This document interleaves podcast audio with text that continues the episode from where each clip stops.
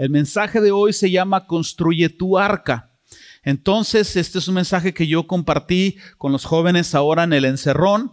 Este, a lo mejor eh, fue una versión un poquito más sencilla con los muchachos. Tengo un poquito más de tiempo aquí, voy a agregar unos leves datos extras, pero estando en oración, creo que es un mensaje que ustedes también necesitan escuchar. Y bueno, dado que los muchachos estaban bien desveladotes, ni atención estaban poniendo.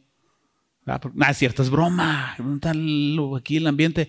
Este, les va a servir de repaso a los jóvenes y, y, entonces uh, construye tu arca es un mensaje que va enfocado hacia ubicarnos en la carrera de la fe que cada uno de nosotros tenemos. Ah, la fe en Jesucristo o la piedad o el cristianismo no es una carrera de 100 metros como las que corría Usain Bolt, el negrito este que salía como rayo volando.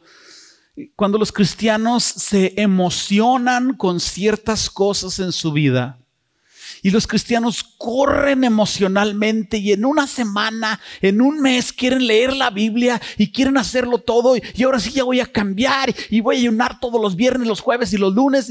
Y, corren 100 metros extraordinarios. Pero luego ya no corren más.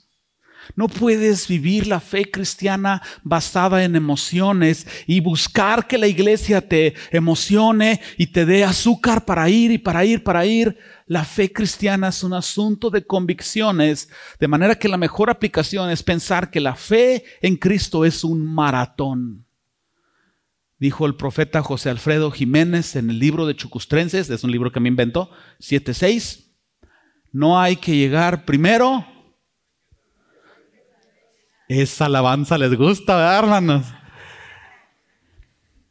La fe en Jesucristo no consiste en correr más rápido, en saber más de la Biblia, en ser más esto, más el otro. La fe en Jesucristo consiste en mantener el ritmo, en mantener el ritmo, en que no falles, no que no peques, en que no falles en negar tu fe en que no te hagas a un lado cansado y ya no quieras continuar, que te duelen los huesos, te duelen las piernas, tu cuerpo te dice no. Todos los maratonistas que yo he visto que entrevistas, todo, entrevistan, todos dicen, en algún momento de la carrera tengo que negociar con mi cuerpo. Mi cuerpo me empieza a decir no y mi mente le empieza a decir sí.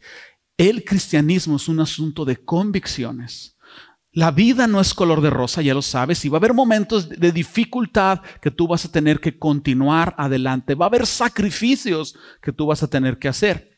El libro de Hebreos nos habla de todos estos sacrificios, de esta carrera de la fe. Yo tomo el ejemplo hoy de Noé.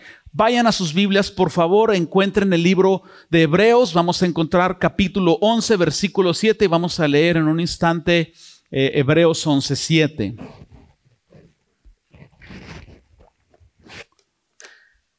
Hebreos 11:7 dice la escritura, por la fe, Noé, cuando fue advertido por Dios acerca de las cosas que aún no se veían, con temor preparó el arca en que su casa se salvase.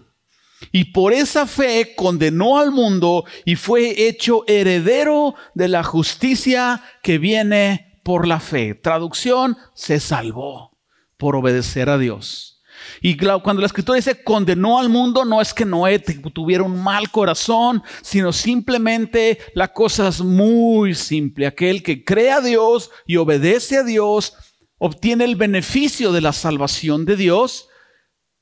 Y lo otro es exactamente lo contrario. El que no cree, no actúa en la fe, no, no basa su vida en arrepentimiento, automáticamente hay condenación para esas personas. Dios quiere condenar a las personas, quiere condenar al mundo en ninguna manera. Él quiere salvar al mundo, pero no todas las personas quieren recibir este beneficio. Entonces aquí tenemos a Noé que construyó un arca. Alguien puede preguntar de una manera muy simple, bueno, ¿y por qué Noé construyó un barco? ¿Por qué Noé construyó una barca? La respuesta básica es porque tenía fe. Alguien va a preguntar, ¿en qué tenía fe? Otro va a contestar, tenía fe en Dios. pero decir que tenemos fe en Dios es un concepto muy general.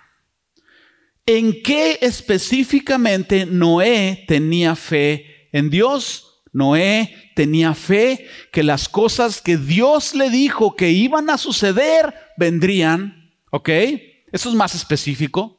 Y cuando tú tienes una fe específica, te empuja a tener acciones específicas. Si tú dices, no, pues yo, yo creo en Dios, pero tú no lo aterrizas en un 2 más 2, tu fe en Dios es como más una idea que una convicción.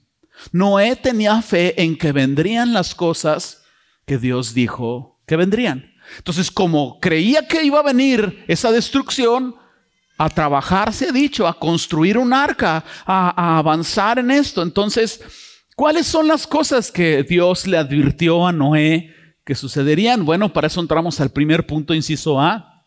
Dios le advirtió a Noé la destrucción del mundo debido a la maldad del mundo.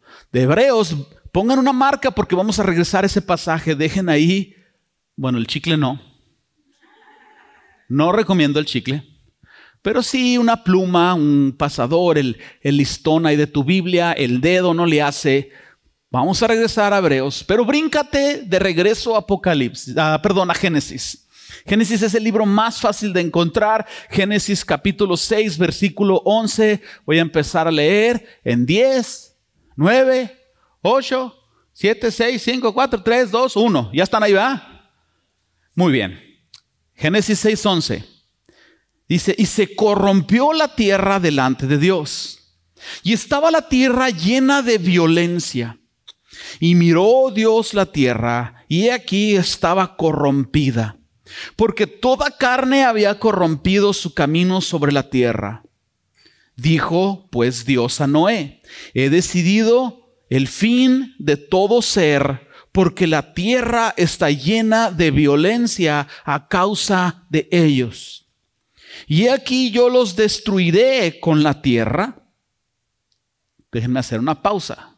Lo que Dios está diciendo es que iba a destruir a humanos, animales, vegetación. Iba a destruir la tierra. El mundo no es el mismo después del diluvio. Cambios radicales en el planeta Tierra sucedieron después del diluvio, lo vamos a ver en un momento. Versículo 14, Dios le está hablando a Noé, le dice, hazte un arca, un barco de madera de gofer, una madera muy resistente. Harás aposentos en el arca y la calafatearás con brea por dentro y por fuera. Todos entienden calafatear, ¿verdad? Yo calafateo, tú calafateas. Ellos hubieran calafateado. Calafatear es impermeabilizar. O sea, forrar con brea por dentro y por fuera. El arca no era de tablitas de madera como tú te lo imaginas en fotos o en dibujos. Probablemente el arca tenía un aspecto oscuro, café o negro, con la brea que se le puso eh, alrededor, obviamente para impermeabilizarla. Ahora, ahí está muy cerquita el capítulo 7. Bríncate al 7.4 y luego vamos a hacer otro brinco más. Yo te voy a, yo te voy a guiar. Dice el Señor.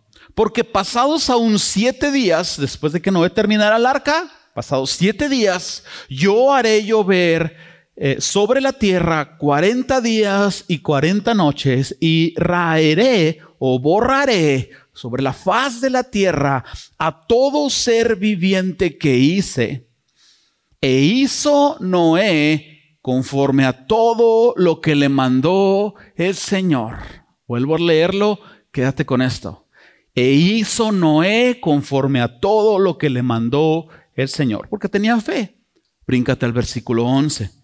El año 600 de la vida de Noé, en el mes segundo, a los 17 días del mes, aquel día fueron rotas todas las fuentes del grande abismo y las cataratas de los cielos fueron abiertas. Déjenme desarrollar un poquito esto. Vamos a hablar de lo improbable. ¿Por qué dice la Biblia que las cataratas del cielo fueron abiertas, las fuentes del grande abismo? Bueno, mira, aquí está esta, esta foto de esta arca. Ah, no sé si tienes la siguiente, gracias. Eh, claro que esta es una recreación, no pienses que existió un fotógrafo en aquel tiempo, ¿verdad? Es una recreación del arca, pero quiero que veas el valle alrededor. Esta foto me hace entender lo que Noé hizo. Noé le creyó a Dios, sígueme en tu pensamiento, construyó un arca en un valle donde no había mar. ¿Ok? Será imposible, era fuera de todo razonamiento. Así es la fe a veces, fuera de, de todo razonamiento. Si tú regresas ahora en tu Biblia a Hebreos 11:7, dice, por la fe Noé cuando fue advertido por Dios acerca de las cosas que aún no se veían. ¿Cuáles eran las cosas que aún no se veían? Escúchame, la lluvia. Antes del diluvio no llovía sobre la tierra. Por eso había una fuente del grande abismo. Yo sé que otra vez voy a entrar con mis rollos de Dios creador, pero es un paréntesis muy leve. Aguanten vara, como se dice en hebreo, ¿no? Entonces, la tierra no llovía. Lo que sucedía es que había una capa de vapor arriba y había una condensación, una, una brisa, un vapor que constantemente subía y bajaba no había lluvia. Noé no solo construyó un arca donde no había mar, construyó un arca donde, en un mundo donde no llovía. Entonces, si fuera un mundo donde llovía, si, si Noé estuviera construyendo el arca en Toluca, Estado de México, en cualquier parte del año, porque todo el año estaba lloviendo ahí, tú dirías, no, pues capaz de que así, una inundada de estas y lo salva. Hasta Juárez con las inundaciones, aquí tendría sentido construir un arca. Pero en un mundo donde el humano nunca había visto lluvia. Los científicos creacionistas hacen algunas observaciones muy interesantes porque si tú te fijas después de los días de Noé, la Biblia dice que Dios acortó la vida del hombre. Noé estaba en el año 600 de vida, ¿verdad? Y entonces cuando Noé hizo el arca, este, eh, de alguna manera... Eh, Noé ya tenía 600 años de experiencia. Eh, Dios vio al humano y dijo, los humanos son violentos, son perversos, son malvados. Ah, vámonos a ejemplos cotidianos. Ahorita, en estos tiempos, un malandrín, un extorsionador, un, un extorsionista, un secuestrador, con 15, 20 años de experiencia, a los 40 años, ya es un genio para extorsionar y robar y encontrar las grietas en el sistema visualiza la maldad del humano con la inteligencia del humano a lo largo de 300, a los 400 años. Hacienda no pudiera con los malandrines. No puede con ustedes, hermanos, menos con los malandrines, ¿verdad? Pero bueno, ese es otro tema. Ah, Dios dijo, no, es demasiado tiempo. Acortó la vida del humano. Entonces, ¿qué sucedió? Rompió las fuentes del abismo. Esta capa de vapor era un filtro extra que ayudaba a los humanos a cubrirse todavía más de los rayos nocivos del sol y a tener una oxigenación mejor. Quitada esta capa de vapor extra, el humano naturalmente acortó su vida a aproximadamente 100 años. Ahorita andamos en 80 y síganle restando para el ritmo que nosotros llevamos. Entonces, Noé construyó un arca en un mundo donde no llovía. Génesis 7:11, regrésate ahora un poquito hacia atrás, en el año 600 de la vida de Noé, en el mes segundo, a los 17 días del mes, en aquel día fueron rotas todas las fuentes del grande abismo y las cataratas de los cielos fueron abiertas. Noé construyó un barco en un mundo donde no llovía. Llévate esa idea porque la vamos a unir ahorita. Vamos a hablar de las medidas, nos van a ayudar las medidas a construir esto todavía más. El arca en medidas en metros medía 100 metros de largo. Esta foto que está aquí te va a ayudar a entender. El largo del arca comprendía un estadio de fútbol y casi otra media cancha más. Agrégale una casa tipo residencial extra. No sé qué tipo de submarino es el que está ahí, pero tú te has subido a un avión grande de, pasajeros. Bueno, toma, ve las dimensiones de lo largo de la, del arca. 15 metros de alto. ¿Cuánto medirá este techo? A ver, un, un ingeniero. ¿10 metros? ¿12 más o menos? A ver, 12, 3. Ah, este, no sé cuánto, vamos a 10, 12 metros. Bueno, 15 metros, súbele un piso más a este techo. Eso era el alto de la, del arca. ¿Quieres saber cuánto medía de ancho? 24 metros, una cuadra, la de tu casa. Ese era el ancho del, del arca. Esto es lo que Noé construyó porque le creyó a Dios. Construyó no solo un barco, construyó un barco gigante. Noé construyó un barco gigante con herramientas muy básicas. Noé no tenía DeWalt, ni Black and Decker, ni Maquita, no tenía sierras eléctricas, ni nada. Toma unos momentos para pensar en el concepto.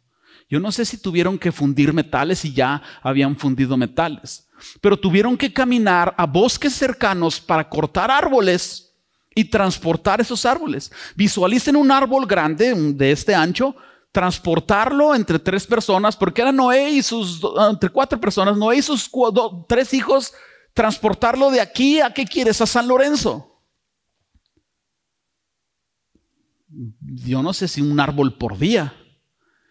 Cortarle la corteza, aplanar las tablas, cuando ya llevan tres, cuatro árboles allá, la gente malvada y perversa ya les había robado dos. Tuvieron que dejar a un hijo allá, yo me estoy imaginando. Un hijo defendiendo los árboles. Entonces Noé tuvo menos ayuda. Se les ocurrió con tronquitos irlo empujando, irlo empujando, irlo empujando, lo empujaban por cuatro horas, paraban para el lonche y luego empujaban a traer 70 árboles, 100 árboles para empezar a prepararlos, para empezar a unir las primeras tablas. Hablemos de el tiempo que le tomó a Noé construir el arca. esto es muy especulativo, es muy general, pero me gusta la idea. Algunas personas creen que a Noé le tomó varias décadas construir el arca, le tomó cerca de 100 años construir el arca. Quizás sea debatible en base a la edad de Noé, no lo sabemos, la Biblia no nos lo dice. Tomemos la idea de los 100 años. A Noé le tomó 100 años construir el arca. Cuando tú lo ves de esta manera, a Noé le tomó el resto de su vida construir un arca. ¿Quieres traducirlo? Cuando tú pones tu fe en Jesucristo, tú vas a consumir el resto de tu vida construyendo tu fe con esfuerzo, con dedicación, árbol a árbol, tabla a tabla, contra oposición, contra muchas situaciones difíciles. ¿Puedes imaginar cómo fue la vida de Noé y de su familia cuando construían el barco en tierra seca, en un mundo donde no llovía, en medio de una generación perversa? No sé si me ayudas a regresar la foto de, blanco y negro. Ah, aquí estaba, gracias. Mira esta foto o este dibujo. Esto representa la vida de la familia de Noé. Sus hijos en su niñez no vieron otro escenario más que andamios, tablas, construcciones. Bájale, córtale, amárralo, deténle. Toda la infancia de los hijos de Noé, Noé, toda su vida, por 100 años haciendo esto. Piensa en la gente perversa. Mira, si la gente de Juárez, que nos somos famosos por ser buena onda, ¿verdad que sí? No son los de Parral, los de Juárez somos la onda. Con todo disculpa. Porque dijo Juan Gabriel, Ciudad Juárez. Ah, este. Si la raza de Juárez es bien sarcástica, los cristianos mm, y le dan bien duro a la gente, yo incluido entre ellos. Imagínate los perversos. Papá, ¿qué vamos a hacer hoy? Ah, ¿qué quieres hacer, mijo? ¿Quieres ir al circo o quieres ir a reírte de Noé? No, está más divertido, no, eh, papá, está remenso. Sí, vamos a reírnos, vamos a ver cómo va el menso ese. Mire, mijo, desde chiquillo yo lo veía jalando árboles. Desde yo estaba chiquillo, ahí lo veía jalando árboles. Está loco el señor ese. Y luego de repente se para y nos empieza a decir, va a llover. Va a llover, arrepiéntanse. Y la raza, de veras, iba y se reía de Noé. Lo consideraron un desquiciado tonto, decían, ese señor está tonto, pero es muy bueno para la carpintería. La gente decía, qué desperdicio de vida. Te van a decir a ti, qué desperdicio, pudiendo tener más mujeres, pudiendo tú tener varias parejas, pudiendo tú vivir la vida suave los viernes y el cuerpo lo sabe, pudiendo divertirte, ay, estás de aburrido de cristiano. La gente creía que no estaba loco, la gente va a creer de ti que tú estás loco. Hablemos de cómo sucedió. Noé predicaba a las personas de la salvación. Noé predicaba de la advertencia de Dios, de la destrucción del mundo a través de lluvia. Ellos no sabían que era lluvia. Y entonces Noé les advertía de las cosas que aún no se veían. Les decían, miren, ahorita no está lloviendo, pero un día va a llover. Siete días antes, cuando Noé terminó el arca, Dios le dijo que se metiera al arca y se metió. Yo creo que durante ese periodo de siete días empezaron a desfilar los animales. La Biblia dice que fueron de dos en dos parejas que, cuestiones biológicas, podían reproducirse con solo dos. Perdón. Había ciertas especies de animales que podían reproducirse solamente en manadas de siete. Entonces, de siete en siete o de dos en dos, durante esa semana, Noé se metió al arca, dejó una rampa abierta, los animales solos, Dios los llevó. Noé no andaba arreando vacas. Noé hizo su trabajo, el resto lo hizo Dios. De hecho, Dios fue el que cerró el arca para que se entendiera que el juicio es Dios quien lo hace, no Noé. Y la gente empezó a ver animales desfilar. Oye, mira, mira, mira. Esos dos. ¿Qué, son esos? ¿Quién sabe? Los elefantes no son. Mira, yo una vez escuché que un tipo llamado Adán le llamó a esos news y vienen de un lugar bien caluroso. Órale, están tremendos. Y los que pasaron ayer, los del cuernote, eso, ah, creo que eh, Adán les llamó a esos rinocerontes. Y la gente vio sobrenaturalmente animales ordenados avanzar Quiero introducir algo. Dios iba a destruir lo humano por violento, el mundo para regenerarlo, pero ¿qué de los animales? Yo no sé si tú lo sabías o no, pero los dinosaurios fueron contemporáneos de Noé.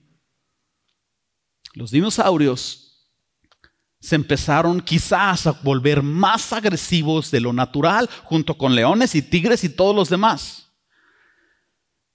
Lo que tú viste en la película de Jurassic World probablemente era muy similar dinosaurios persiguiendo humanos. Dios tenía que deshacer también la mayoría de las especies, pero estos que iban desfilando iban ordenadamente. No atacaron a la familia de Noé. Qué increíble fue todos estos detalles. La gente vio desfilar los animales, no los vio agresivos y aún así no creyeron en que esto vendría.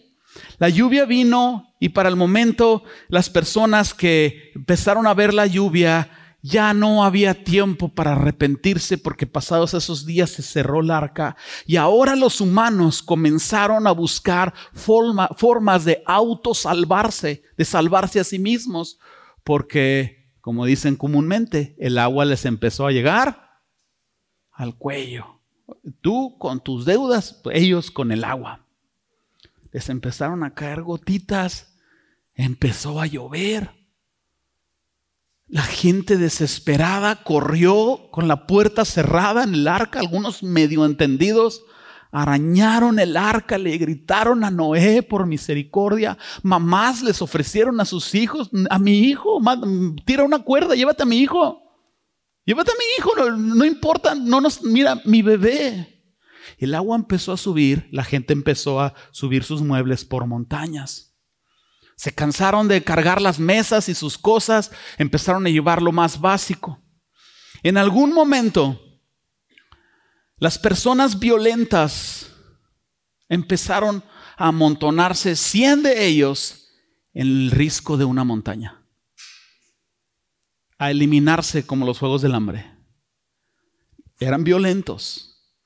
Y cuando el agua les empezó a llegar al cuello, la gente se desespera. Se empezaron a matar unos a otros. La extinción del humano empezó a suceder aún antes de que el humano se ahogara en el agua.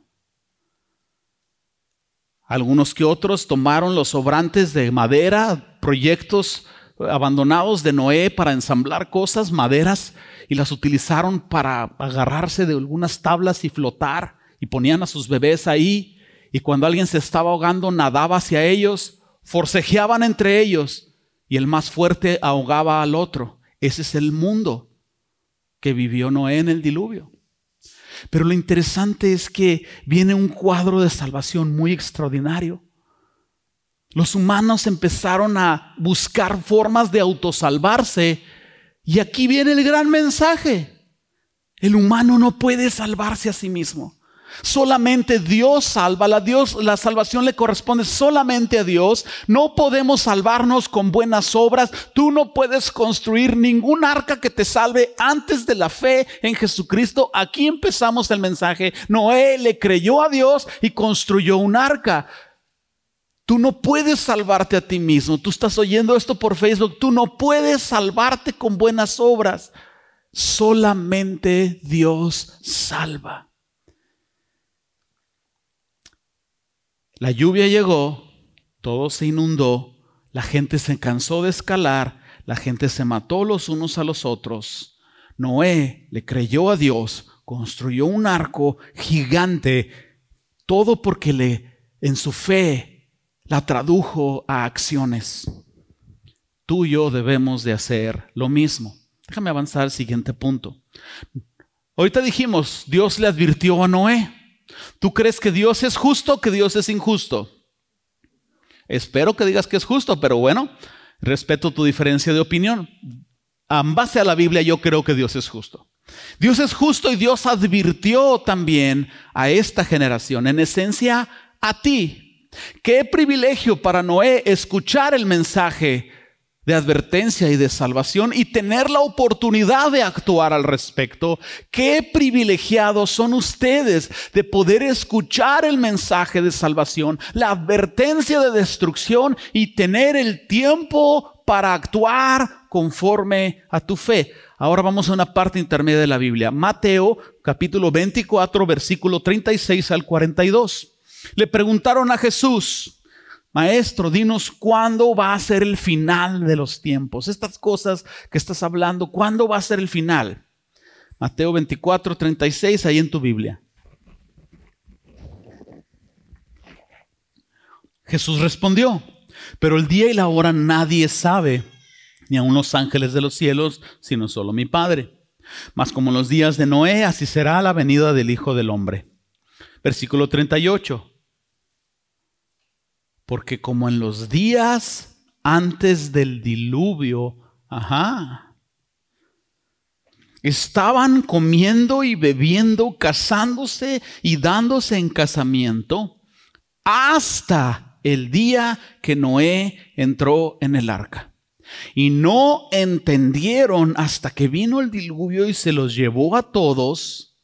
Aquí viene la comparativa, así será también la venida del Hijo del Hombre. Entonces estarán dos en el campo, el uno será tomado, el otro será dejado, dos mujeres estarán moliendo en un molino, la una será tomada, la otra será dejada. Velad, pues, porque no sabéis a qué hora ha de venir vuestro Señor.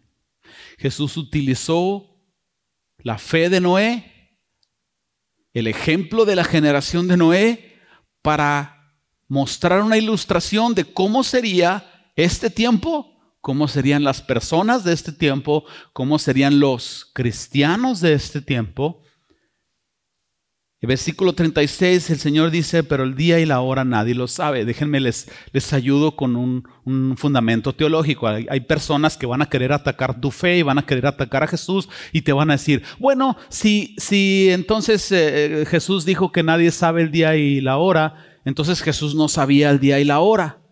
Jesús sabía el día y la hora. Jesús no está diciendo yo no sé el día de la hora. ¿Tú, ¿Tú leíste eso? No, Jesús no dice yo no sé el día y la hora.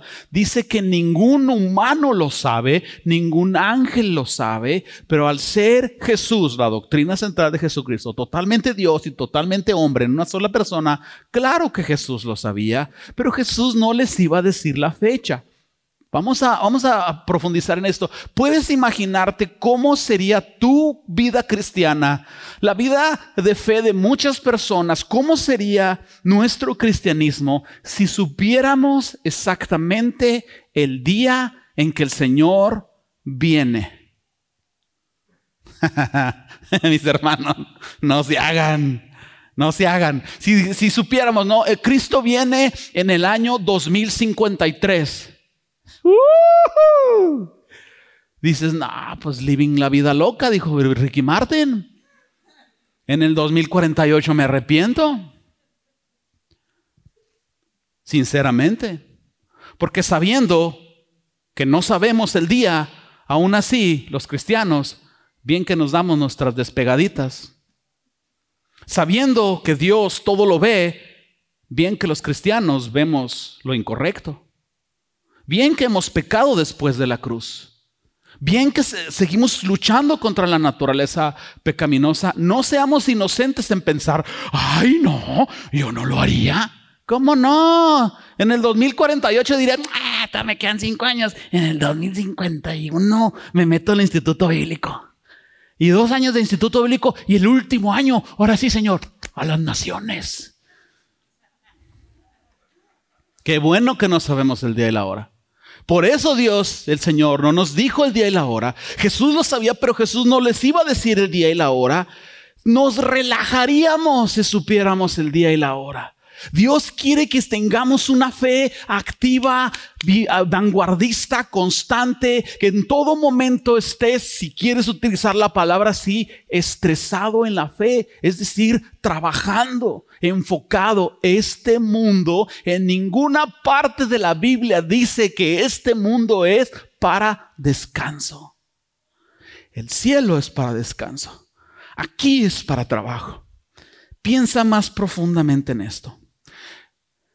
No saber el día y la hora nos ayuda a mantenernos alertas. Bueno, esa es la idea general, ¿no? De que tu fe se mantenga alerta, que, que tú ah, prediques el Evangelio porque no sabes el día y la hora, que tú vivas el Evangelio porque no sabes el día y la hora, que tú te mantengas firme y que en cualquier momento venga una revisión y la puedas pasar. Yo, ustedes no lo saben, pero dentro de todo mi estuche de monerías, que no, si les platico lloran, yo fui cocinero de Kentucky Fried Chicken. Todos los pines que yo los pasé. Y nos llegaba un supervisor japonés. De repente entraba a la cocina. Nunca pasamos la revisión. Siempre un desastre, harina y aceite, todos embarrados porque a vender pollo como locos. Pero la idea de la fe cristiana es que algo similar a que el día que llegue tu suegra a la casa, estés acabando de trapear. Para que se resbale. Ah, no es cierto, no, es cierto. Este. No, Dios bendiga a sus suegras. Entonces, ah, ¿por qué muchos cristianos entonces se relajan si no saben el día? ¿Por qué los cristianos, sinceramente hablando, tenemos más la tendencia a vivir vidas cómodas que a vivir vidas incómodas. ¿Por qué es más fácil alejarse de la fe que acercarse a la fe? ¿Por qué es más fácil estar agarrado de la fe como un tubo? Perdón, es más difícil y por qué es más fácil soltarse. ¿Por qué los cristianos no viven más radicalmente si saben que ciertísimamente el Señor vendrá y que puede ser en cualquier momento?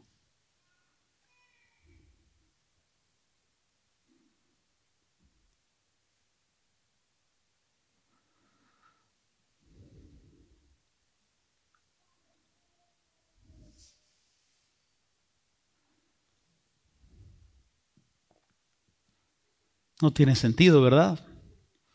No tiene sentido vivir mundanamente cuando sabemos que el Señor viene. Sin embargo, sucede. ¿Tú quieres saber la respuesta bíblica? Versículo 38 ahí en Mateo. Dice la escritura, porque como en los días antes del diluvio, fíjate la palabra como. La generación de Noé lo hizo, esta generación lamentablemente lo hace, los no cristianos y lamentablemente muchos cristianos también. Como en los días antes del diluvio estaban comiendo y bebiendo, casándose y dándose en casamiento. ¿Qué significa específicamente esto? Que las personas de la generación de Noé y las personas de ahorita ponen más peso en lo material, en el trabajo, en el estatus, en la comodidad. Las personas de este tiempo le dan más peso a la vanidad, a su imagen en redes sociales, a los placeres carnales. Es más importante casarse, darse en casamiento, comer, la fama, la comida, lo material, el Black Friday. Lamentablemente, los cristianos cuando invierten sus afectos e invierten sus prioridades, su fe se empieza a ser delgadita.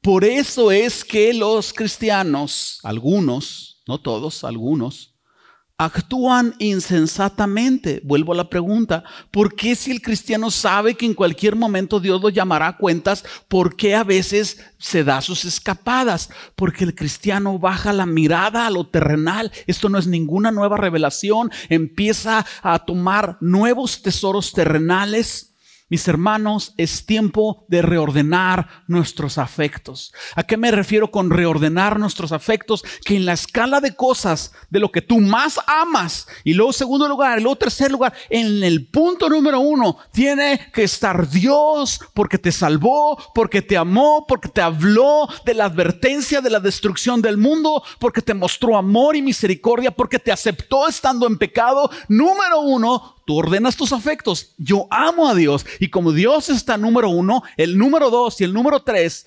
puede cambiarse, alterarse. Por mi amor por Dios, yo estoy dispuesto a perderlo todo. Mis hijos no están en ese lugar. O yo tendría una vista terrenal. Mi esposo no está en el número uno. Si Él me dice que yo no vaya a la iglesia, lamentablemente yo tengo que construir mi arca. Porque en mis afectos, número uno es Dios. Y cuando yo ordeno mis afectos, todo en mi vida se ordena. Es tiempo, mis hermanos, de ordenar nuestras prioridades. ¿Qué es lo más importante? Eso es lo que tú debes de atender primero. Eso es lo que tú tienes que perseguir. Si no logras los demás proyectos en la vida, yo no digo que no seas excelente, trabajador, íntegro, etcétera. Yo digo que primero es Dios en tu día, primero es Dios en tu calendario. Por eso los hacía conscientes ahorita. ¿Qué estás pensando con respecto a Dios para el 2022? ¿Estás pensando en bajar de peso? ¿Estás pensando en comprar una casa, un carro, una trocota, una televisión sota? Y no estás pensando en cómo vas a crecer espiritualmente. Esto no es ninguna condenación, mis hermanos, es una advertencia. Vete por el lado de lo material y eventualmente corres el riesgo de actuar insensatamente. Entonces Noé construyó un barco. Richie, no sé si puedes ayudarme. Noé construyó un barco en una tierra donde no había mar, en un mundo donde no había lluvia, ante una generación perversa que no creía que Dios destruyera el mundo por medio de la Biblia. Vamos a hablar ahora de los no cristianos. Los humanos no creyeron eso, lo consideraron una locura.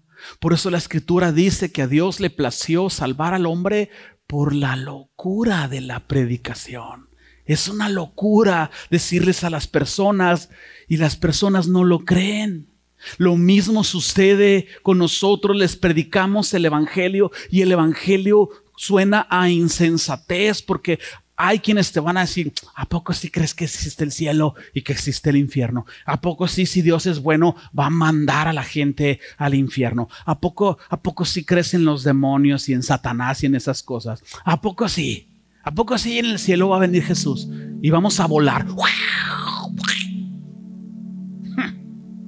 Fantasías. Con tristeza en mi corazón he escuchado cristianos que estuvieron conmigo en el Fuerza Juvenil, el grupo jóvenes, publicar en redes sociales que el Nuevo Testamento es un cuento literario. Wow. Qué osadía.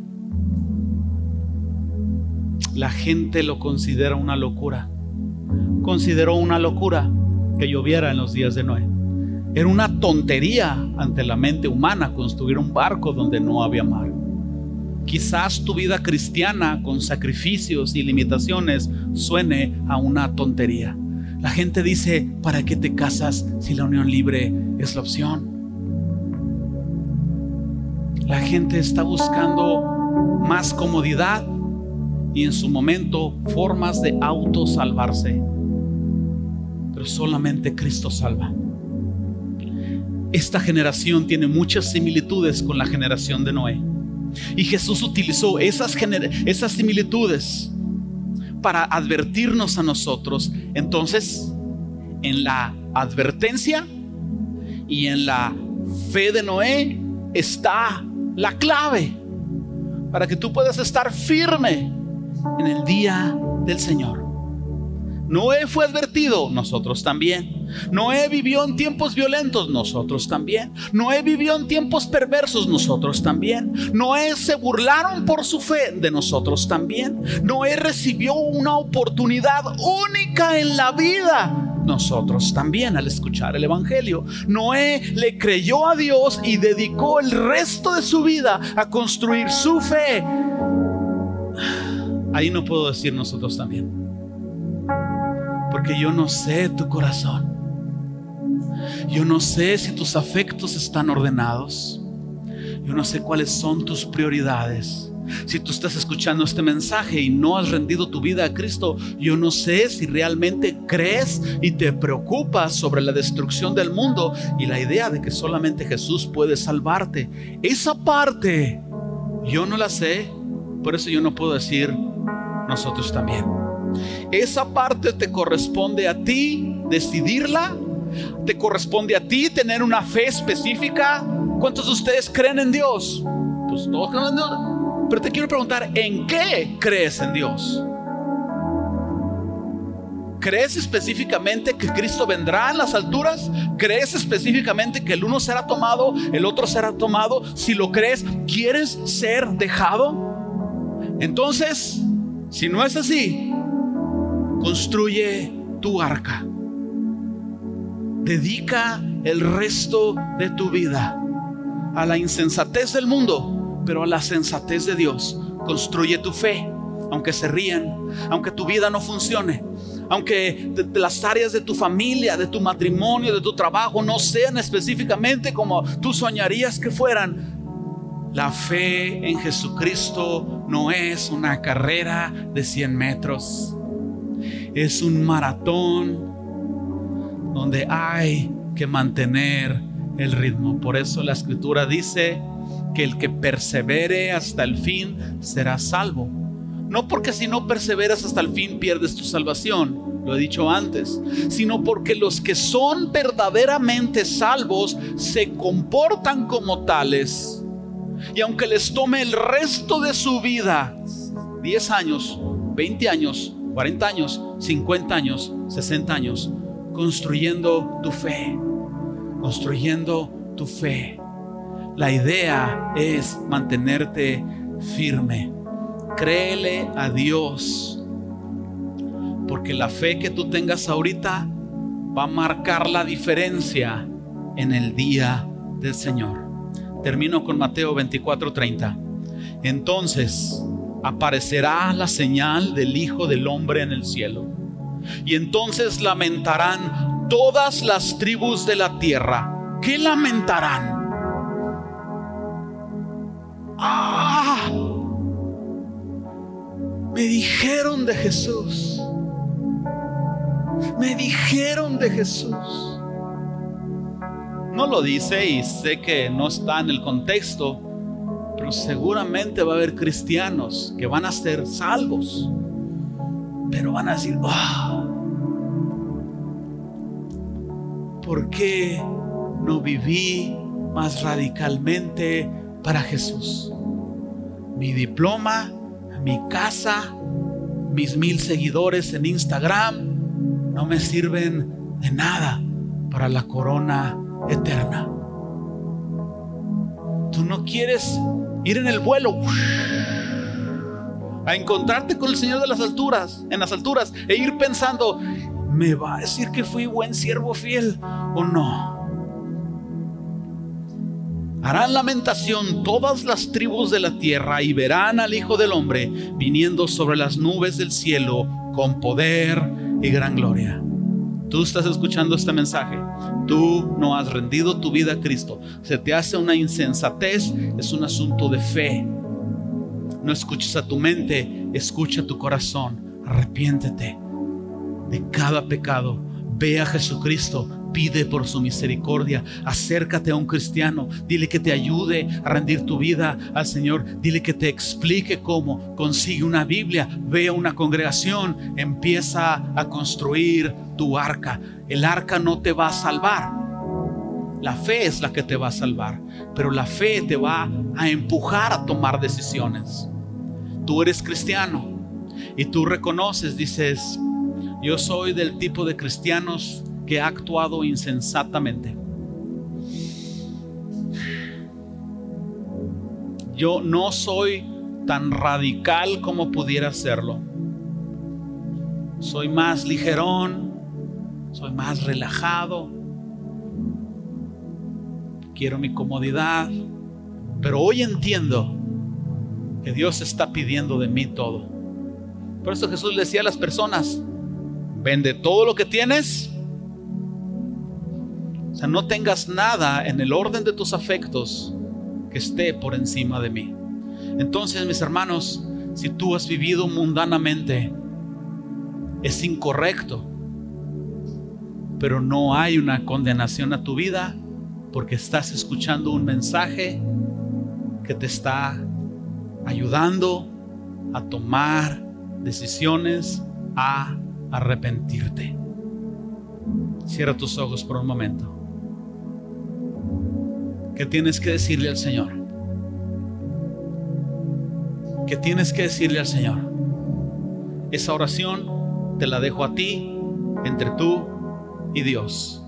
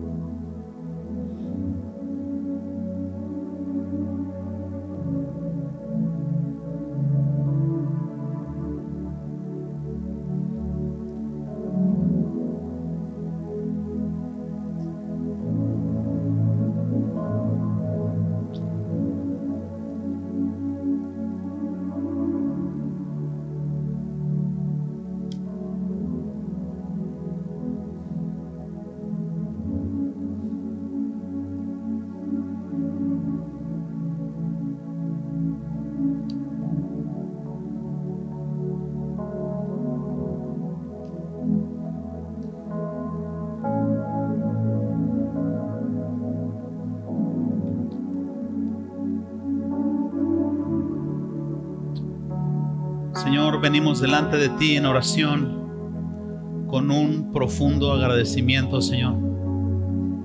Porque de la misma manera que tuviste misericordia de Noé, has tenido misericordia de nosotros.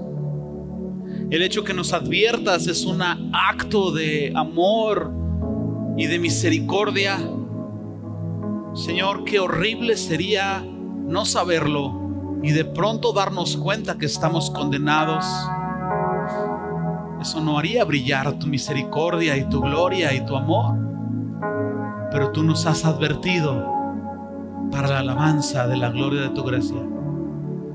Tú nos has dado ese grande privilegio Ayúdanos a responder para salvación.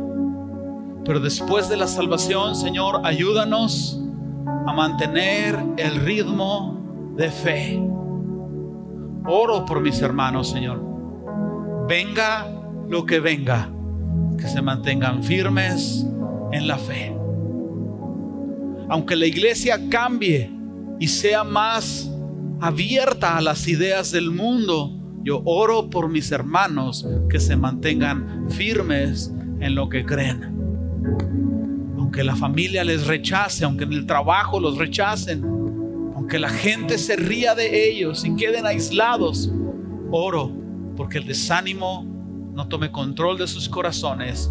Oro que tu fe sea un ancla que los mantiene firmes. Oro porque podamos entender lo que significa construye un arca. En el nombre de Jesús.